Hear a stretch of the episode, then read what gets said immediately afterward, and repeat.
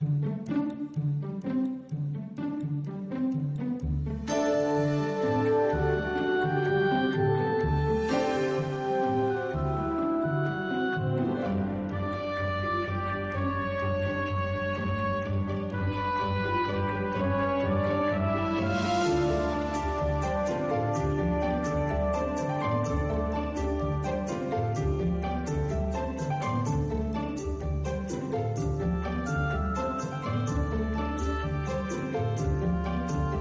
Ventaja legal, claves para manejarse en la empresa y en la vida.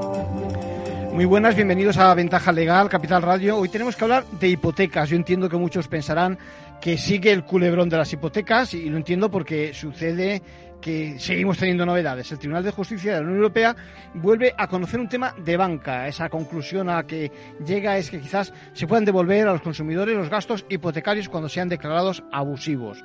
Me dice un oyente, Pepi, que, que vuelve el culebrón. Bueno, yo creo que le permitimos la expresión coloquial, tampoco es tan mal tan mal el calificativo cuando nuestro Tribunal Supremo nos hablaba de cierto reparto de gastos, lo habrán oído, se lo comentamos en el programa y ahora también tenemos una ley que se pronuncia sobre el tema. Bueno, otro aspecto clave precisamente es el tema de la comisión de apertura. Muchos se preguntarán si forma parte del préstamo o qué realmente era. Esa duda, esa consideración la asume el Tribunal que alienta a los jueces españoles a que la examinen como en estos eh, casos ocurre, eh, si, bueno, si se plantea y se explica bien, etcétera, el consumidor la entiende en ese caso el control de transparencia es correcto y quiero decir que no merecerán la nulidad, pero igual no es lo frecuente. Hoy eh, vamos rápido, tenemos nuestra sección mm, manual de crisis, eh, hablamos de concursos de acreedores ante los que hay que actuar activamente si tenemos algún saldo acreedor precisamente con la empresa con problemas y en el Consejo saben muchos expertos en temas de familia nos dicen que no solo el confinamiento ha mejorado, ha contribuido a la unidad de familia, pero también también se han producido roturas. Hoy vamos a recoger dos consultas orientadas a hijos que piden alimentos. Ojo, hijos mm, con más de 18 años, clave esa frontera, siguen siendo nuestros hijos. En la segunda parte, les resumo, pues vamos a tener, una interesante conversación con el notario Fernando Gomá, mm, porque yo creo que no conocemos bien las diferencias entre un albacea, un contador partidor, un administrador, trucos, trucos para hacer, eh, pues eso, que se cumpla nuestra voluntad cuando un día faltemos a través del testamento. Y al final, si podemos, hablaremos de una modalidad de estafas, las que se producen en el sector asegurador. Bueno, eh, también repasaremos un poquito relaciones con nuestros mayores y de momento damos paso ya directamente a nuestra ventaja legal de hoy. Ventaja legal con Arcadio García Montoro.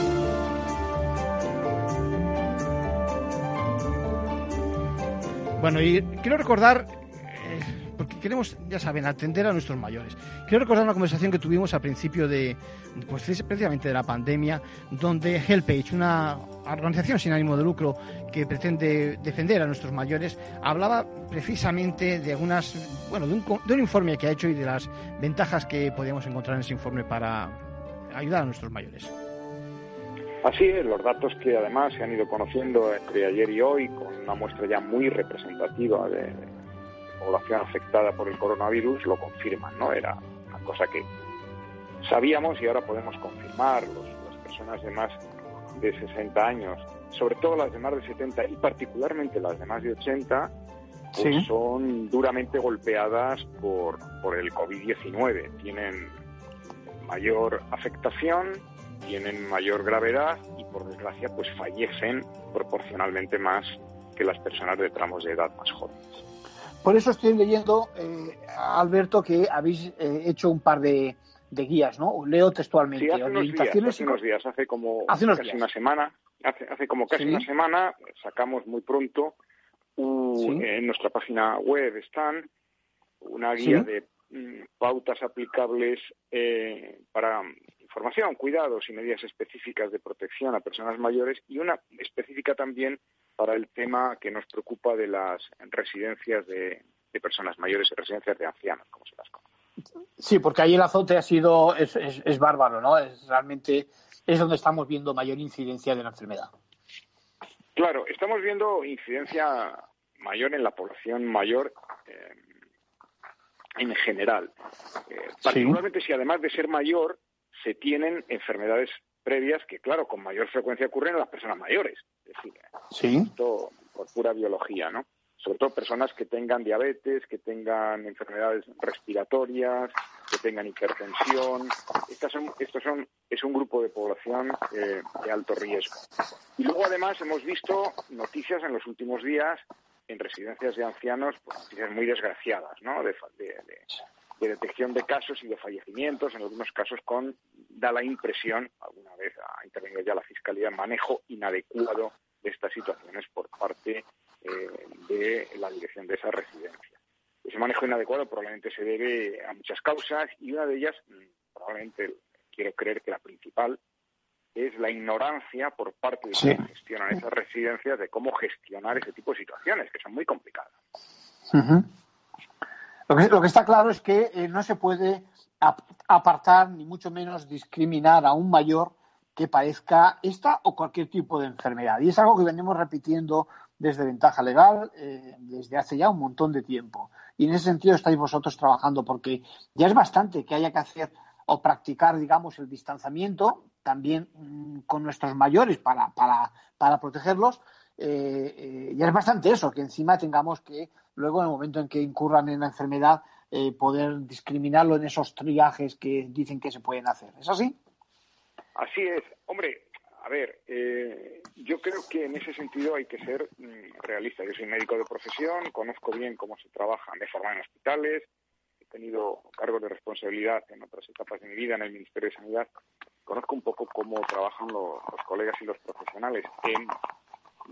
yo creo que hay que quitarse la idea, que no, no me parece adecuada, de que en este momento se estén haciendo, eh, al menos no tenemos evidencia de que así sea, de que se estén haciendo eh, acciones en concreto en los hospitales del Sistema Nacional de Salud que discriminen en razón de la edad. Lo que está pasando, y esto sí es adecuado hacerlo, es que se está haciendo discriminación en razón del estado clínico de las personas, no importa la edad que tengan.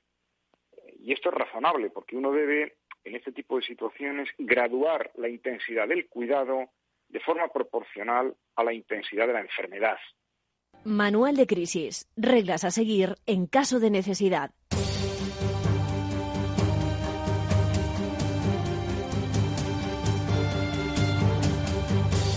Bueno, crisis. Crisis ya saben que a veces digo, bueno, pues no tiene por qué ser necesariamente un problemón que nos eche del mercado o algo así, ¿no? Eh, puede ser sin más una situación extraordinaria, pero hoy, hoy, hoy tenemos un problema y un problema importante. Eh, incluso podríamos llamar, eh, podríamos subtitular a la, a la, sección Los problemas crecen. ¿eh? bueno, imaginen el siguiente escenario. se nos adeuda una cantidad, quien nos debe dicho importe entra en concurso de acreedores y, sin embargo, quedamos excluidos del listado reconocido de tales acreedores. Para ponernos en situación, conviene recordar que cuando un cliente que nos adeuda algo, bueno, pues entra en concurso de acreedores, ya estamos tardando corriendo nos toca mm, comunicar el crédito que tenemos a nuestro favor. ¿Esto qué significa? Esto significa aportar cuanta documentación dispongamos, eh, el encargo, si nos hizo el encargo de un servicio o, de producto que fuera, el recibo de ese producto o de ese servicio, de ese servicio, perdón, la factura emitida, si hubiera un contrato, por supuesto, ese, ese contrato, todo lo que documente eh, la relación, y no digamos ya si fuera público eh, ese contrato o, los testigos que pudiéramos tener, ¿no? Todo para qué? Para dar credibilidad, soporte a nuestra pretensión. Bueno, esto, esto que les acabo de decir no es ninguna tontería, porque hay quien se confía, cree que como, bueno, ya tiene que figurar seguramente esa deuda ¿eh? y posiblemente figure en la, contabilidad, en la contabilidad de la empresa, pues eh, como eso ocurre, uno ya está protegido, ¿no?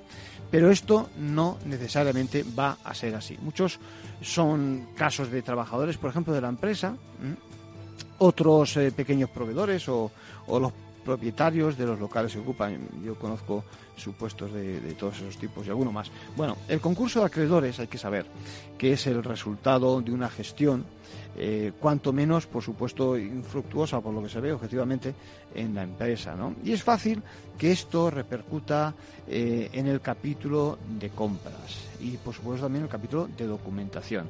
En particular, se plasma seguramente en una insuficiente justificación del gasto, insuficiente, diríamos incluso documentación del gasto, con lo que el administrador judicial va a poner en duda dicho apunte contable.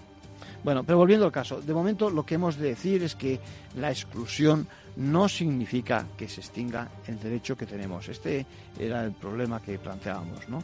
De momento, el procedimiento concursal lo que impulsa, sabemos, es un especial trato de los acreedores, que de tal pacto o de acuerdo resulte, pues esencialmente, esos acreedores reconocidos y que se puedan beneficiar de ese pacto. Es decir, que si no estamos ahí, si no resultamos en ese listado, habrá que esperar a que se produzca en la práctica ese reparto, eh, tal y como se haya establecido, eh, de los activos que responden de las deudas. Y si algo queda contra eso es contra lo que podremos exigir de esa, de esa, de esa deuda, eh, el cobro de, nuestra deuda excluida.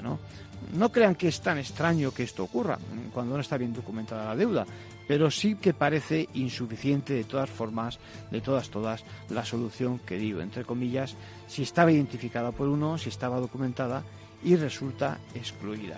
Todas las consecuencias, aunque seamos excluidos, es que el convenio al que se llegue en el seno del concurso también nos afecta. Si existe quitas, por ejemplo, también se aplican a nuestra deuda. Por lo tanto, el consejo es hay que impugnar, hay que impugnar tanto la exclusión como la lista de acreedores correspondiente.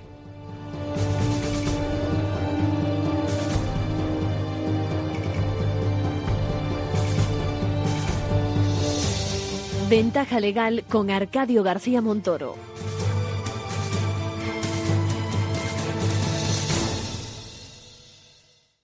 Y por último, un consejo a título personal de nuestro abogado Arcadio García Montoro.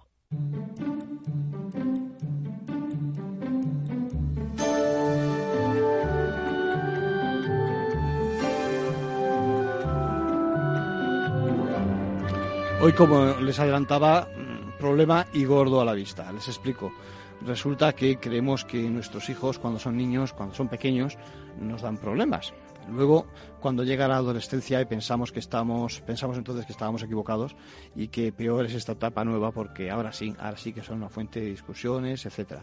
Es más complicado poner orden, que cumplan con sus mínimas obligaciones, que le voy a contar yo. Bueno, pero en ningún caso nos planteamos qué iba a pasar al llegar a la mayoría de edad, ¿no? Es aquí donde donde sí, donde como tengamos dificultades, la cosa es muy complicada. Por eso, en nuestro consejo de hoy quiero dedicar unos minutos a dos consultas que tengo pendientes. Eh, me excuso Maruja, me excuso Pepín, cada uno por vuestra parte me habéis preguntado diferentes cuestiones y las... ¿Hasta cuándo hay que mantener a los hijos? ¿Tengo que pagarle, un, por ejemplo, un colegio mayor o una residencia fuera de mi ciudad? Maruja está preocupada porque tiene sus límites como cualquiera, por supuesto, para financiar esos gastos que, bueno, que, son importantes. En derecho te contestaría a esto le llamamos obligación de dar alimentos. ¿vale? Y cuando hablamos de mayores de edad, ya saben que la frontera está en los 18 años, hay que diferenciar si preguntas por si lo que eh, tienes es obligación de contribuir a sus estudios, a su formación, a que sigan mejorando y que puedan estar mejor preparados para salir al mercado de trabajo y a luchar por la vida, o por el contrario estás hablando de ayudarles porque no logran obtener sus propios recursos económicos, recursos suficientes por sus, propios medios, a pesar de que lo intentan. ¿no? Bueno, la verdad es que nuestro Código Civil trata esos temas y, y, los tribunales también interpretan, sobre todo que en el instante en que se es mayor de edad, es decir, por el mero hecho de que eh, uno cumpla los años, si no cambian las condiciones, hay que prestarles ayuda repito, es decir, que en principio la frontera exactamente del cumpleaños, no, evidentemente no, no hay que tomarla tan a, rajatabla, ¿no? tan eh, en sentido estricto, ¿no? Hay que prestarles esa ayuda, sobre todo si demuestran que la necesitan, mm, no digamos ya que la aprovechan y repito, esto es importante, no son responsables de su situación de necesidad, es decir, no ocasionan esa necesidad por sí mismo, eh, sería el mismo supuesto donde eh, piden cosas que escapan un poco a nivel de, de la familia o, incluso a, la media de, la juventud en esos momentos. ¿no? Por tanto, diremos que el estado de necesidad, este concepto eh, que, quiero exponerles, es el que manda y que hay que analizar hasta qué punto, vamos a decirlo así, pero bueno, va a sonar duro, pero, pero hay que decirlo así, es decir, hasta qué punto se muere de hambre, por decirlo de alguna forma, como para estar obligado a ayudarle. Bajando a la realidad, en el caso de la prolongación de los estudios, de su formación, es curioso que el paso de los años puede incluso agravar las cargas de los progenitores, ¿no? El caso que me preguntas, eh, Maruja, es una muestra, ¿no? Todo apunta a que, de acuerdo con tu capacidad contributiva, tu nivel de vida y, su aprovechamiento, o, el de tus hijos, o el de tu hijo, sí que deberías soportar esos medios, pero aún así hay que estudiarlo, ¿eh? hay que valorar exactamente las dimensiones. Ahora bien, otra cosa es, y no me lo explicas, no me lo, no me lo documentas ni, me lo comentas, si no vive contigo tu hijo, ¿no? Y, y, bueno, digamos, o puede ganarse la vida. Ese sería otra, otro escenario, ¿no? Porque reúne los requisitos mínimos para hacerlo. Hay que tener en cuenta, en ese caso, que no estás obligada a mantenerlo tal y como eh, me estás eh, proponiendo, ¿no?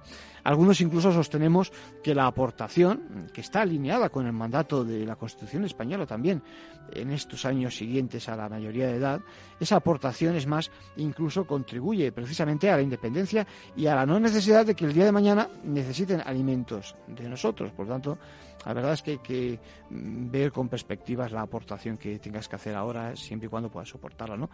Mm, por si te preguntas qué puede hacer el hijo, si puede reclamar la deuda, etcétera, te diría que sí, pero al tenerse en cuenta todas las circunstancias, ya te digo que la edad, sí, y hay un dato importante, no pongamos la frontera tanto en los 18 cuanto en los 25 años, más o menos, ¿eh? Otro dato, su deficiente aprovechamiento de los estudios, o eficiente, y eh, la no convivencia. Si ocurriese eso, por ejemplo, es decir, que está por encima de 25 años, que no aprovecha los estudios y que no convive realmente con nosotros, eso le delata. Y en este caso, no te preocupes, lo normal es que no vaya a recibir amparo de la justicia. Por lo tanto, contempla esas tres eh, variables y en todo caso si, hay más matices eh, consulta con un profesional por favor.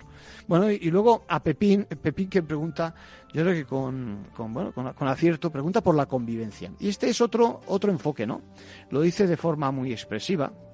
Dice puede convertirse estoy leyendo textualmente la pregunta puede convertirse mi casa en un hotel solo en un hotel es decir en un sitio donde se viene a dormir a dejar la ropa para lavarla, se viene luego más adelante para recogerla una vez planchada y, nada más. Bueno, más de uno se va a encontrar en esa situación de los que nos estáis escuchando. Y la verdad es que es cierto que, como dice eh, el amigo de, Ventaja Legal, Pepín, dice, eh, eh, presenta que no todo se puede reducir a lo económico, si hablamos de relaciones con los hijos mayores de edad. ¿no? Recordad que ya tratamos este tema cuando comentamos una sentencia sobre los triple ni, es decir, ni, ni, ni, es decir, aquellos que no trabajan, tampoco estudian, ojo, ojo con este dato final, ni tampoco buscan ese trabajo, ¿no? Bueno, e incluso eso, hacíamos el matiz de los que buscan pero no logran. ¿eh? Pepín nos presenta un escenario diferente, es decir, el hijo se va de casa, convive con terceros, familiares o no, no importa, pero no hace vida con sus padres y sin embargo reclama ayuda para la subsistencia. ¿Qué les parece? Bueno, en este caso, al margen de las opiniones eh, que cada uno podamos tener en el plano filosófico, eh, parece claro que la salida no ha sido forzada por los progenitores. Si es así, o incluso si fuera consecuencia de que no quiere eh, asumir unas reglas mínimas de convivencia, del tipo ceder ante la opinión de los padres o dejarse aconsejar mínimamente, bueno, aquí la cosa es distinta. La clave está en lo que se denomina el respeto, el respeto, el nivel de su contribución a las cargas, la aportación a las tareas familiares y, en definitiva, la asunción de la orientación de la dirección de la casa. Esto es lo que piensa la doctrina, lo que están aplicando eh, jueces y tribunales. ¿no? Dirección de la casa. Bueno, dirección de la casa que, digámoslo así, cualquier unidad, en este caso familiar, eh, recomienda. Tampoco es nada de otro mundo. Estamos hablando de un concepto que seguramente implica una especie de respeto de, a nivel moral, raíces morales, fundamentos básicos.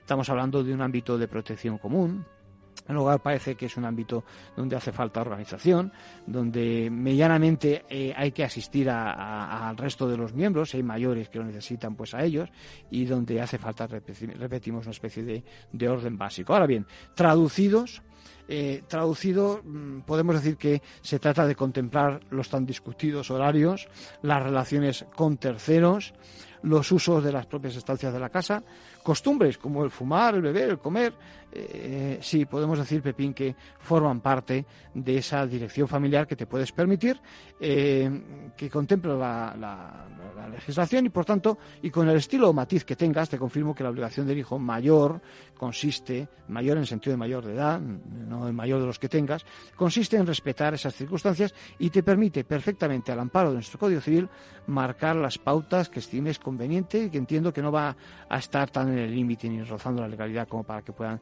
denunciarse y no aplicarse. Esa es otra. Cómo exigir su cumplimiento tanto por tu parte como intentar forzar la dirección del hogar por parte del hijo que apenas convive. Pero esto, esto, Pepín, lo vamos a dejar para otro día.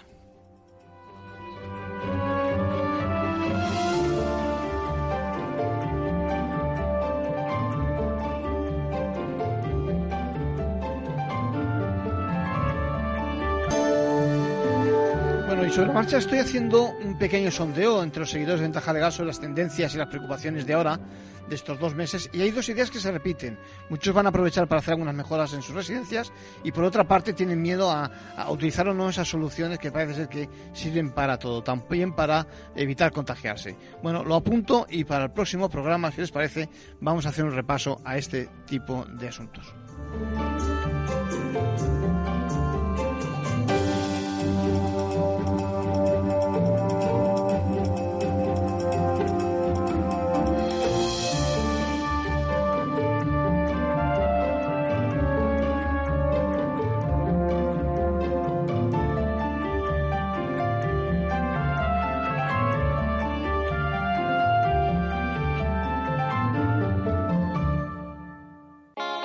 ¿Está tu bufete bien posicionado en Google?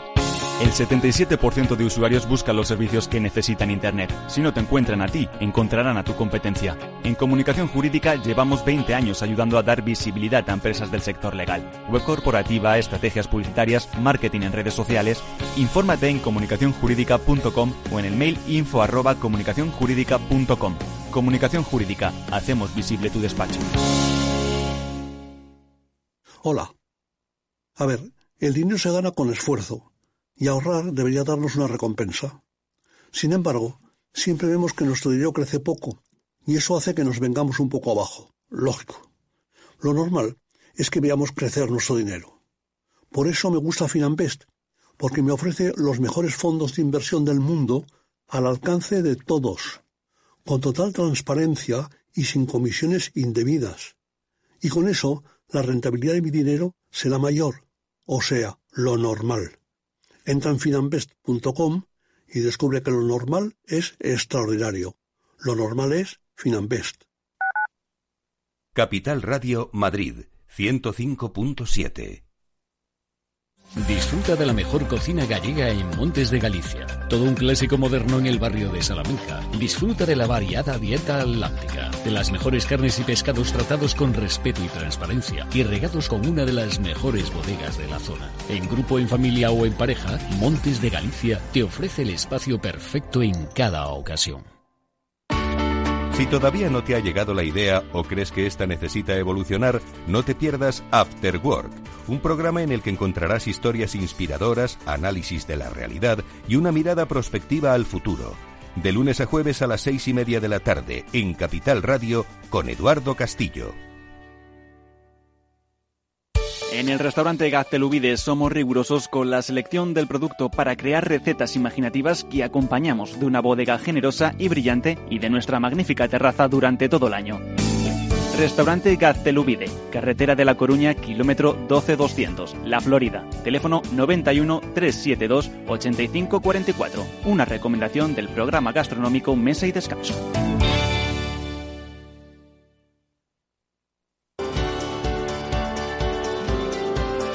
Capital Radio. Aportamos valor. ¿Desde cuándo tiene efecto la suspensión? Cuando exista fuerza mayor en caso de fuerza mayor desde la fecha del hecho causante de la fuerza mayor, por ejemplo, desde que la actividad de la empresa se suspenda por orden de la autoridad sanitaria en el marco de la crisis del COVID-19. Mientras que en caso de causas económicas, técnicas, organizativas o de producción, los efectos serán desde la fecha en que la empresa comunique su decisión a la autoridad laboral, salvo que la empresa establezca una posterior.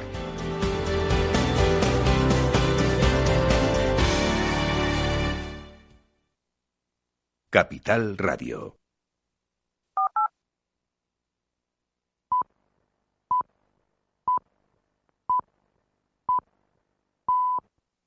Ventaja legal con Arcadio García Montoro.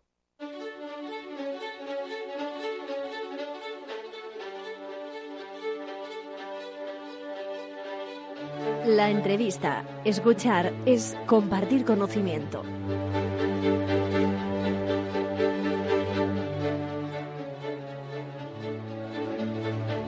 Bueno, pues parece que los últimos acontecimientos, la pandemia, ese confinamiento, ha despertado en muchos su interés por dejar las cosas atadas y bien atadas en caso de contraer la enfermedad y, bueno y que tenga eh, en su caso consecuencias fatales. Será por eso que me llegan varias preguntas muy parecidas del tipo ¿cómo puedo asegurar que mi voluntad se cumpla cuando uno falte? ¿no? Bueno, a esto se suma también que escuchamos noticias sobre cláusulas, digamos, extraordinarias que hacen algunos testadores para proteger su voluntad. Bueno, tenemos para, para, que nos abran bastante la luz, y nos den luz sobre este tema, tenemos al otro lado del teléfono al notario don Fernando Gomá. ¿Cómo estamos?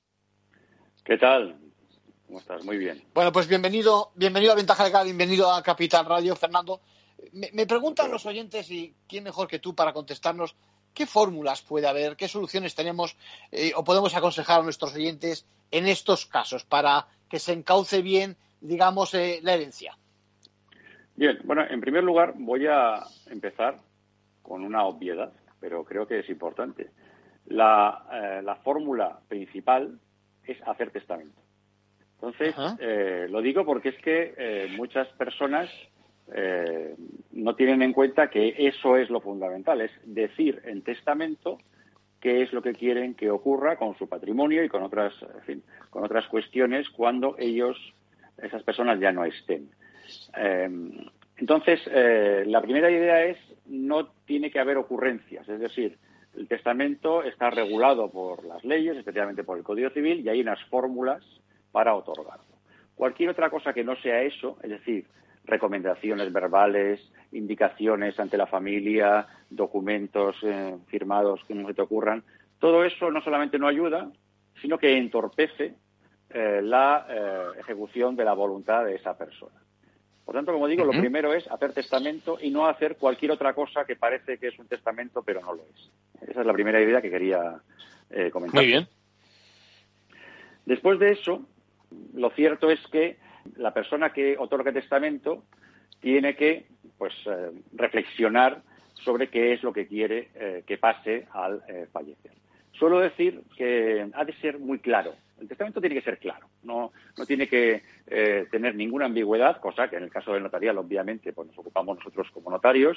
Pero también yo indico muchas veces que la persona que fallece, fallece. Es decir, deja de estar en el mundo. Por tanto, no debe, eh, y esta es una opinión personal, eh, intentar regular la vida de los vivos durante un periodo de tiempo muy largo. En primer lugar, porque no va a ser posible. No va a ser posible.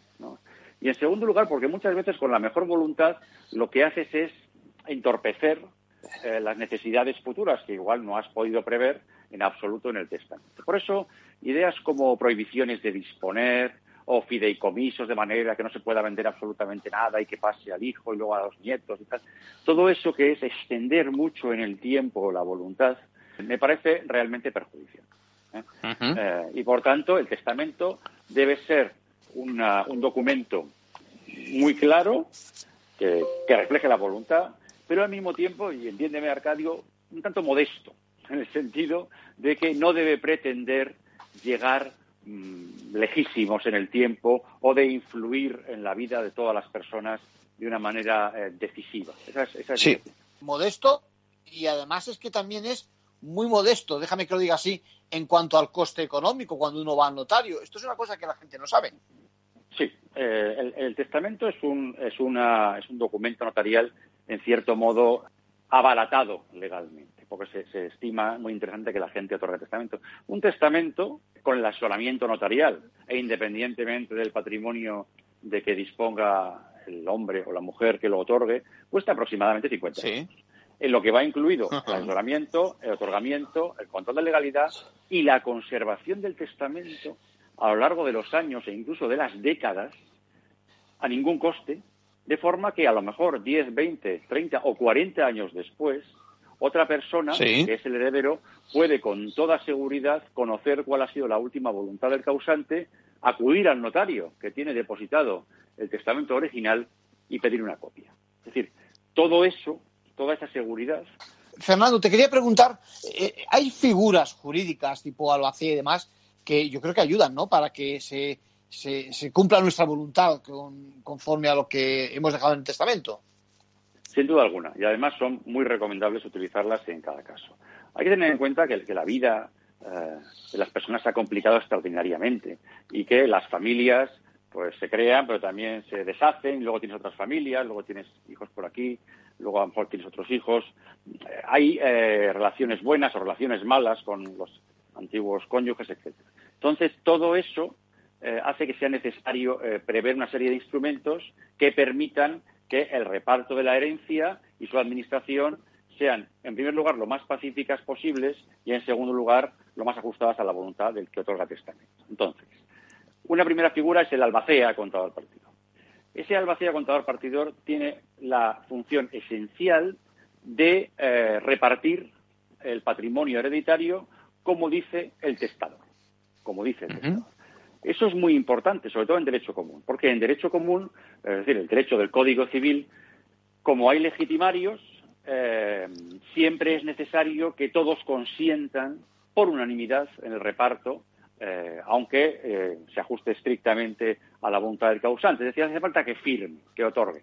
Eso significa que muchas veces una de las personas pues no quiere firmar o, no se lleva bien con los demás o hay problemas y la herencia se queda empantanada y hay que ir al juzgado. Entonces, si tú nombras un albacea contador partidor, ese es un juez particular de la herencia. Es decir, el testador dice, el albacea va a hacer el reparto, quieran los herederos o no quieran los herederos. De manera que ya no hay nadie que tenga la posibilidad de bloquear. Eso es fundamental, porque en la mayor parte de los casos el albacea ni siquiera llega a entrar en juego. Ante la simple amenaza eh, o posibilidad de que entre, eh, la mayor parte de los herederos acuerdan lo que es necesario eh, y, por tanto, se evitan problemas y disgustos familiares. otra institución muy típica y que se utiliza mucho, por desgracia, pero así es la vida, es el administrador. Es decir, en muchas ocasiones los padres pues están divorciados y se llevan mal y por tanto su deseo es que su ex, el padre o la madre, eh, si ellos fallecen, no administre los bienes que sus hijos menores de edad, han heredado de ellos. Es decir, es un escenario, eh, es un escenario, sí, sí, sí, perfecto, sí, sí. Dime, dime. Bueno, esto además ocurre con muchísima frecuencia. Padres que están divorciados, que tienen hijos de dos, de cuatro, de siete, de doce, quince años y dice, yo si me muero, todo para mis hijos, pero desde luego que mi ex en absoluto toque eso que era mío. Eso es muy humano. Entonces lo que se dice es literalmente que se prohíbe eh, o se retira al otro padre de la administración de los bienes heredados por el hijo común o por los hijos comunes. Y se nombra un administrador para que durante la minoría de edad eh, administre y eh, decida el destino de todo lo heredado por parte del padre fallecido. Es decir, retirar al otro padre la posibilidad de administrar eh, los bienes precisamente por una evidente mala relación entre ellos. Entonces, eso también se pone realmente mucho.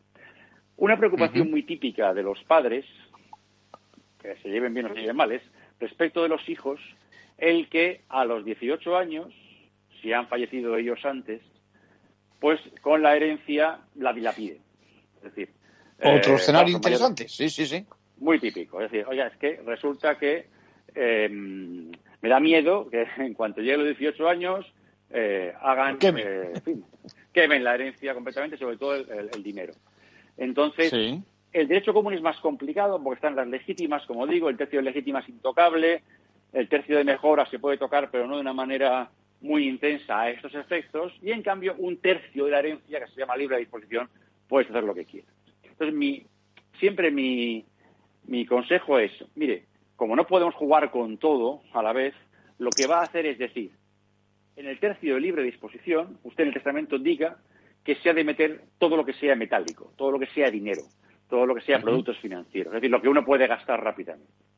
Y establezca en ese tercio de libre disposición una, eh, una cláusula de administración. Es decir, diga usted que hasta los 25 años el dinero de ese tercio de libre, disposición esté administrado por quien quiera usted. Por su tío, por su hermano, por su cónyuge, por quien sea. De manera que esa persona de 18 años pues vea que se le va entregando ese dinero en la medida de sus necesidades, ¿no? 25, 30, 22, es decir, una forma de limitar eh, hasta que una persona pues está más madura, etcétera, la entrada en posesión y el, disfrute del dinero y de los productos financieros, es decir, de todo aquello que es fácilmente disponible.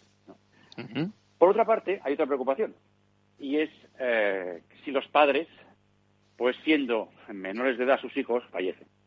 En este caso, aparte de la desgracia obvia que es eso, eh, sin padres, pues también está la, la, preocupación de qué va a pasar con esos hijos. Entonces, eh, se puede nombrar tutor. Se hace con muchísima frecuencia el nombramiento de tutor. Es decir, una persona o varias personas que se ocupen de los hijos. Yo suelo decir a los padres, cuando están pensando en qué persona sería la idónea para nombrar tutor, que piensen que esa persona no es solamente la que va a administrar los bienes de la herencia, lo que reciban de los padres, no solamente eso, sino que esa persona es, la que va a tener que... Sí, pero aparte de eso, esa persona, ese tutor, es el que le va a decir al hijo a qué hora llega con 15 años a casa. y, con, quién eh, puede salir y si puede dormir en casa de tal amigo. Es, decir, es esa persona. Entonces no es, un administrador, como sería el otro caso, sino es algo que alguien que humanamente debe tener un plus. Ya cada uno elige lo que quiera y en todo caso, además, esa, esa elección está luego sujeta a la, digamos, confirmación judicial. Es el juez el que finalmente nombra tutor, pero siempre ha de tener en cuenta de manera muy principal lo que digan los padres en el testamento. Es la otra figura que quería resaltar. Muy interesante. Acabando ya, existe también otro escenario y es la posibilidad de que los hijos pues traten mal a, los padres, por ejemplo, y en ese caso los padres no quieran contar eh, con los hijos a los efectos de la herencia. Sí, eh, sigo hablando, como en toda la conversación, de lo que es el derecho del Código Civil. En España hay legislaciones forales, que algunas son pues, realmente muy, muy, muy flexibles hasta hacer desaparecer las legítimas y por tanto no hay ni siquiera desfederación. Pero en el derecho común, eh, las causas de eliminar completamente a un hijo de la herencia están tasadas y son además pues, un poco fuertes, ¿no? Que niegues indebidamente alimentos al padre, que le pegues al padre, que le denuncies, e incluso ahora últimamente por eh, jurisprudencia del Tribunal Supremo el maltrato psicológico como tal. En todo caso son causas incómodas, podríamos decir, Arcadio. ¿no? Es, Hay siempre un problema a la hora de desheredar a un hijo porque puede haber conflictos respecto a si la causa existe o no existe. Muchos padres son bastante reacios, por no decir muy reacios a hacerlo, no porque no estén deseando desheredar en realidad, sino por los conflictos futuros que prevén con sus hermanos. Entonces, eso está más dificultado, si bien es verdad que tú eh, al hijo le puedes dejar la legítima estricta, si son varios, y por tanto dejarlo en lo mínimo, en lo mínimo, y eh, nombrar herederos a los otros, de manera que a los otros les mejoras mucho más. En este caso, sin duda alguna, es absolutamente conveniente, dado que los conflictos se ven en el horizonte, nombrar albacea contador partidor de modo que sea una persona independiente la que diga, mira, a ti tu padre no te ha desheredado, pero te ha dejado lo mínimo, lo mínimo es tanto, esto es para ti y ya está. Y si te gusta bien y si no también, y el resto es para tus hermanos.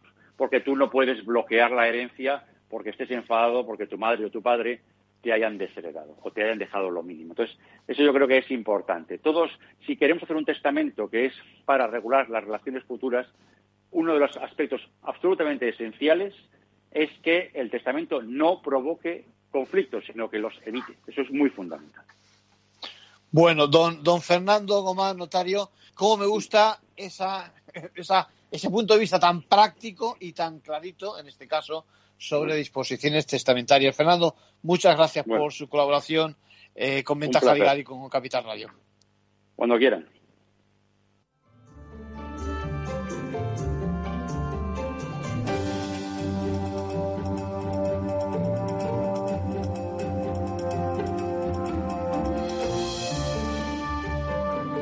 Ventaja legal con Arcadio García Montoro.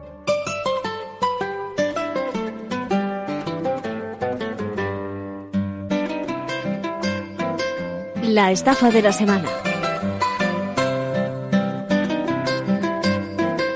Bueno, hoy ponemos sobre la mesa un problema que es más, más frecuente de lo que uno se imagina, María.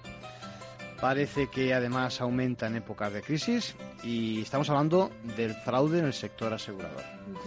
Se trata de las maquinaciones contra el sector asegurador para obtener un rendimiento a costa de una póliza contratada. Y es que existe un perfil de individuo que pretende bien contratar una póliza que cubra unos riesgos que va a manipular luego, o bien individuo que simula un siniestro que ha provocado. El objetivo, claro está, siempre es su beneficio económico. En el lado contrario, ya sabes, con el fin de reducir estos percances, el sector asegurador tiene que ponerse las pilas contratando todo tipo de profesionales que investigan los hechos que le parecen sospechosos.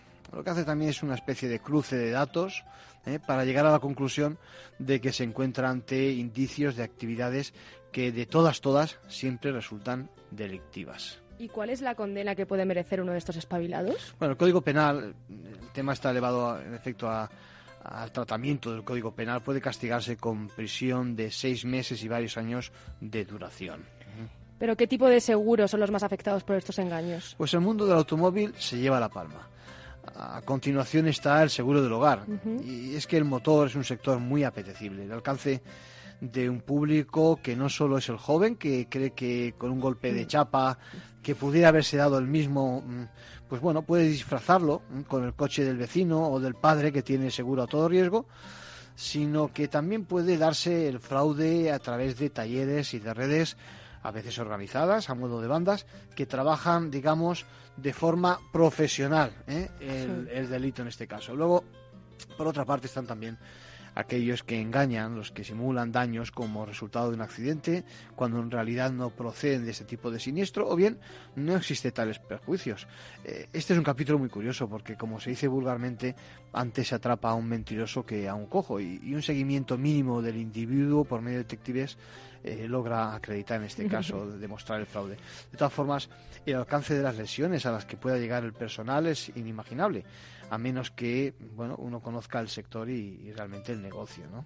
¿Y qué tipo de cosas simula la gente? Bueno, no solo lesiones, lesiones menores, daños, decía lesiones menores del tipo problemas cervicales o enfermedades que no se pueden comprobar tan fácilmente por un forense o por un médico, sino que también hay casos donde alguno, hay gente muy bruta, ¿eh? se mutila dedos, incluso manos o brazos para cobrar el seguro. Luego, ya sabes, atribuye el problema a un accidente de tráfico o de tipo laboral. Sí, y en el seguro del hogar porque también tiene que haber fraudes. Bueno, junto al que intenta que cuele una rotura de algo que no se produjo en ese entorno está el que pretende, bueno, y, de hecho lo hace, prende fuego a esa vivienda, de todo hay. Las compañías apuestan ahora por un modelo de todas formas predictivo que identifique sobre todo el pequeño fraude, ese fraude menor que estamos hablando entre los 500 y 60 euros por siniestro, digamos, forzado, que es el más frecuente y es el que se le puede escapar. Parece que estamos hablando en cifras globales de un 5% y, y se dice que no llega al 1,5% los casos detectados. ¿Y quién paga entonces estas estafas? Pues imagínate, si no si no es detectada por la compañía aseguradora, esta misma.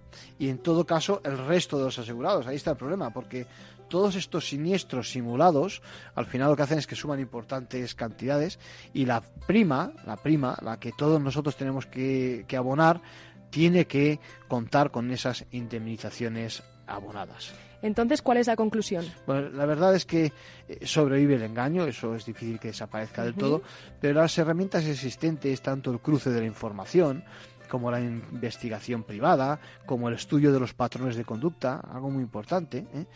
Esos patrones de conducta que se aprecian en la mayoría de los casos, pone cada vez más difícil las cosas a quien engaña.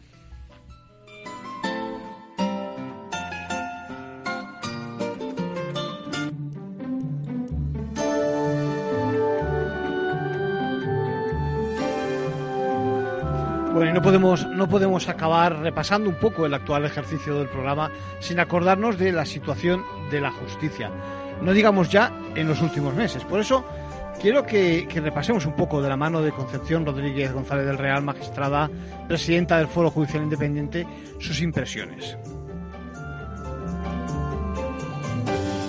Sí, es muy compleja, sobre todo en determinados órdenes jurisdiccionales que se van a ver muy afectados, como pueden ser el social o el mercantil.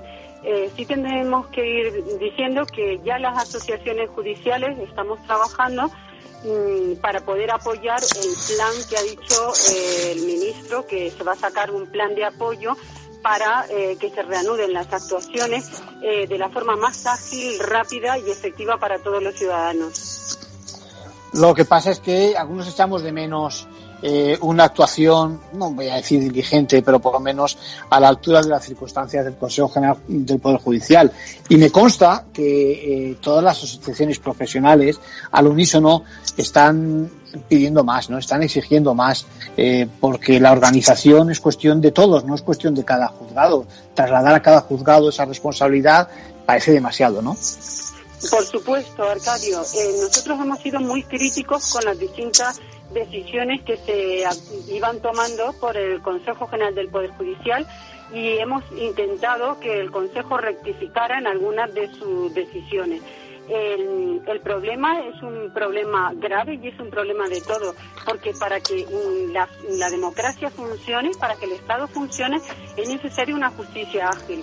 Y, entonces, y hay, ya hay jurisdicciones que vienen eh, sufriendo un eh, atasco endémico en, el, en, la, en la resolución de los conflictos de los ciudadanos, especialmente la laboral y, y, especialmente la mercantil. Por eso nosotros eh, desde aquí, las cuatro asociaciones, eh, nos hemos puesto de acuerdo y nos hemos puesto a disposición del Consejo General del Poder Judicial para trabajar en ese plan de choque a fin de agilizar todo lo posible eh, la tramitación de asuntos. Me gusta, me gusta decir que estamos ante un sistema complejo y adaptativo. ¿eh? Bueno, esta justicia. Fíjese también de dónde venimos. Parece que estamos ante un problema enquistado, ¿eh? Con mal pronóstico, y vamos a escucharlo de, de la voz de la magistrada. Pues la situación es de paralización en los asuntos ordinarios y sin embargo siguen funcionando todos los asuntos urgentes y los servicios de guardia. Eh, hay un listado amplio de asuntos urgentes eh, que se están prestando a todos los ciudadanos. El resto de trabajo eh, se realiza telemáticamente. Los servicios de guardia son presenciales. Esos servicios de guardia inicialmente se estaban prestando sin eh, los correspondientes EPI, pero se prestaban en la misma condición de amplitud para todos los ciudadanos. Nosotros hemos querido transmitir desde el momento inicial que cuando hemos reclamado los EPI no son para protegernos a nosotros, sino es por un problema de salud pública, es decir, que nosotros claro. a su vez podemos contaminar a terceras personas o los funcionarios o los las. Y entonces mm, mm, lo que pedíamos del Consejo es una concienciación de que tenemos que eh, prestar los servicios en una situación de salud, de protección de la salud de los ciudadanos. Pero por supuesto, aunque no los tuviéramos, nosotros vamos a prestar ese servicio totalmente, porque nosotros tenemos una vocación de servicio público. Bueno, eran palabras de prácticamente el inicio de, estos cuatro meses de, de, pandemia, pero bueno, la situación ahora ya es entre comillas de normalidad, hay que tener pues esos reparos a, mantener la, distancia de seguridad, pero ya verás, la verdad es que el problema, el problema es que la pandemia no ha hecho más que agravar la situación general de la justicia y a a la avalancha que vemos ahora de casos en lo social, en lo mercantil, seguramente también en familia, parece que se suma la situación del Consejo General del Poder Judicial, como nos explica. Sí, nosotros venimos reclamando hace mucho tiempo, como tú bien sabes, que haya un cambio en el sistema de elección del Consejo. Nosotros queremos un Consejo General del Poder Judicial que esté más cercano a los jueces, a los jueces de base y más cercano a las necesidades de los ciudadanos. No puede ser una, una forma de elección del Consejo que sea exclusivamente parlamentaria o una composición en la que el presidente tiene que ser un magistrado del Tribunal Supremo. Es necesario un Consejo más a pie de calle que sepa y que sienta el problema de los ciudadanos y que sienta y sepa el problema de cada uno de los operadores jurídicos que intervienen en la Administración de Justicia. Eh, solamente cuando estás a pie de calle prestando ese servicio eres consciente de la situación en que se encuentran muchos abogados, muchos procuradores, los funcionarios prestando el servicio o de la situación que sufren en muchas ocasiones los ciudadanos de retraso en la Administración de Justicia. Por eso nosotros hemos pedido siempre ese cambio en el sistema de elección.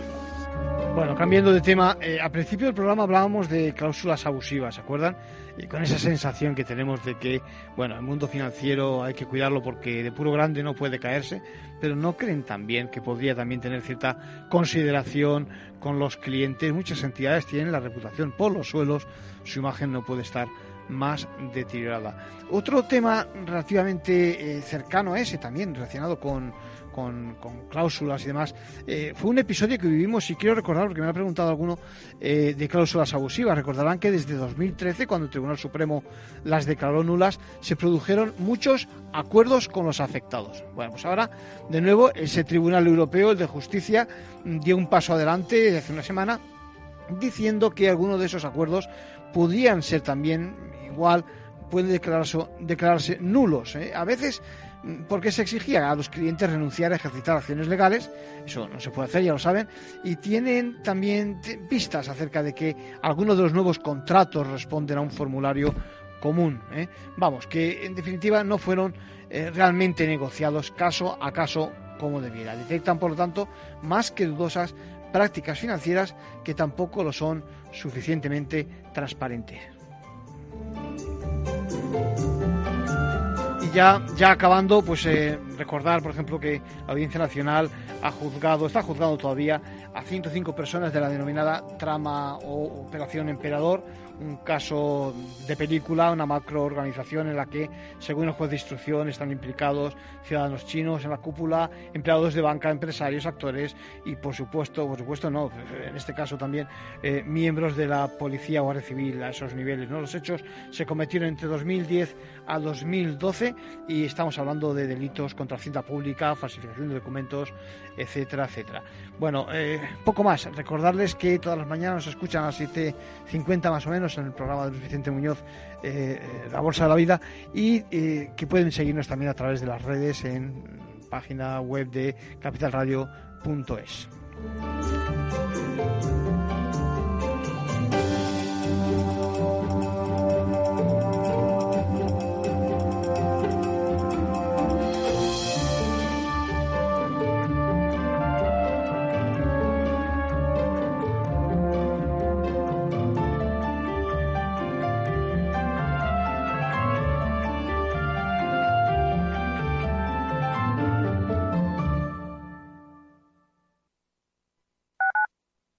Tu radio en Madrid 105.7, Capital Radio. Memorízalo en tu coche.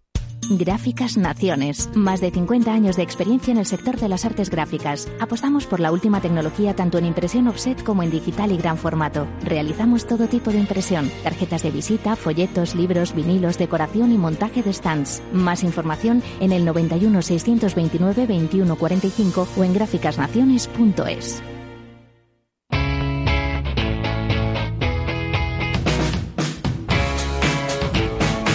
Economía despierta. Capital Radio.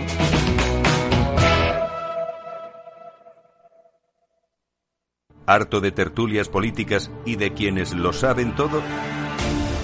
Sube un peldaño intelectual en tu vida y sintoniza la gran tertulia de la economía un debate pragmático y sin afinidades que revela las grandes transformaciones de nuestros días, con figuras de gran talla económica como Pedro Schwartz, Ramón Tamames, Francisco Navarro, César Arranz, Hermenegildo Altozano, Isabel Aguilera, Manuel Moreu, Juan José Rubio y Fernando Zunzunegui, entre otros. La gran tertulia de la economía, cada mañana a las 8 y 20 en Capital, La Bolsa y la Vida, con Luis Vicente Muñoz.